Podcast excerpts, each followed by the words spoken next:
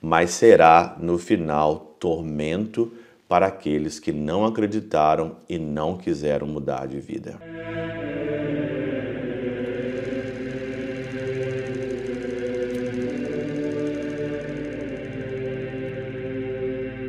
Pai, do Filho e do Espírito Santo. Amém. Olá, meus queridos amigos, meus queridos irmãos, nos encontramos mais uma vez aqui no nosso Teós, Viva de Coriésio, Percor Maria.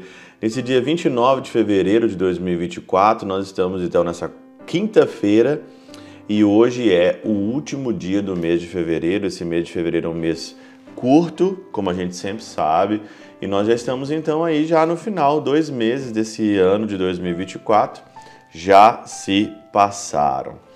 O evangelho de hoje, ele é de Lucas, capítulo 16, versículo 19 a 31, e é aquele evangelho onde Jesus ali ele conta aquela passa aquela parábola do rico e do Lázaro.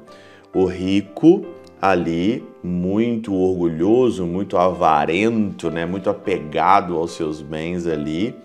Depois que ele morreu, ele foi para o inferno, porque ele já recebeu toda a sua glória, toda a sua recompensa nessa vida. E depois nós temos Lázaro. Lázaro, esse pobre sofredor que mendigava, depois que ele morreu, ele foi para a eternidade. Interessante é que esse evangelho ele mostra para cada um de nós qual será a nossa recompensa no final da nossa vida. E não tem como depois você se lamentar depois não tem como você é, tentar reverter como o, como o rico tentou reverter.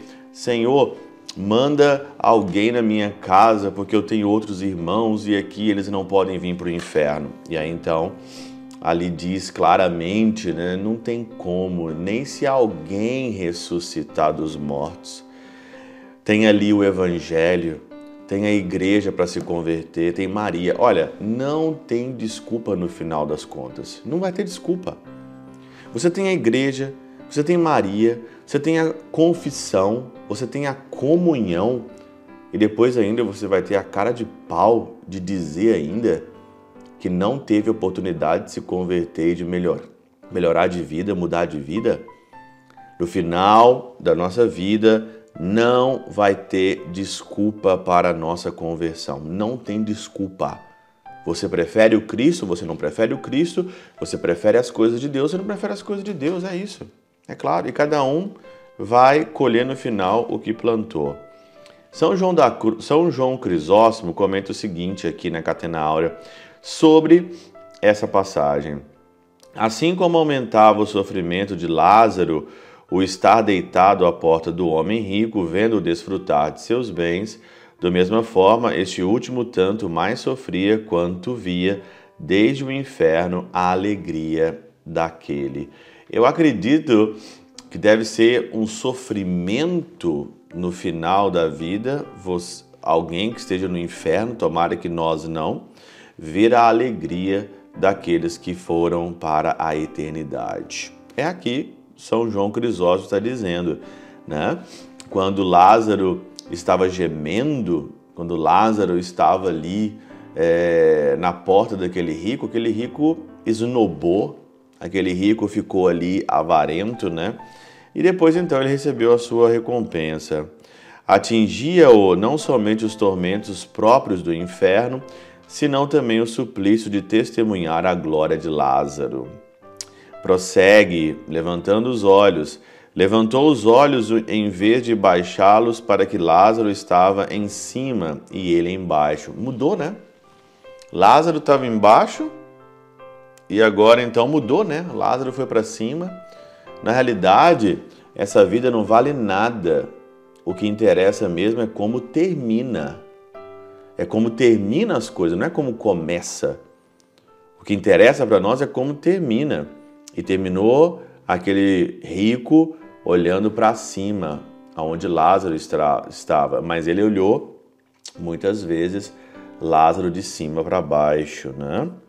E tanto eram os anjos que conduziam aquele para cima, quanto aos suplícios que confragiam esse lá embaixo.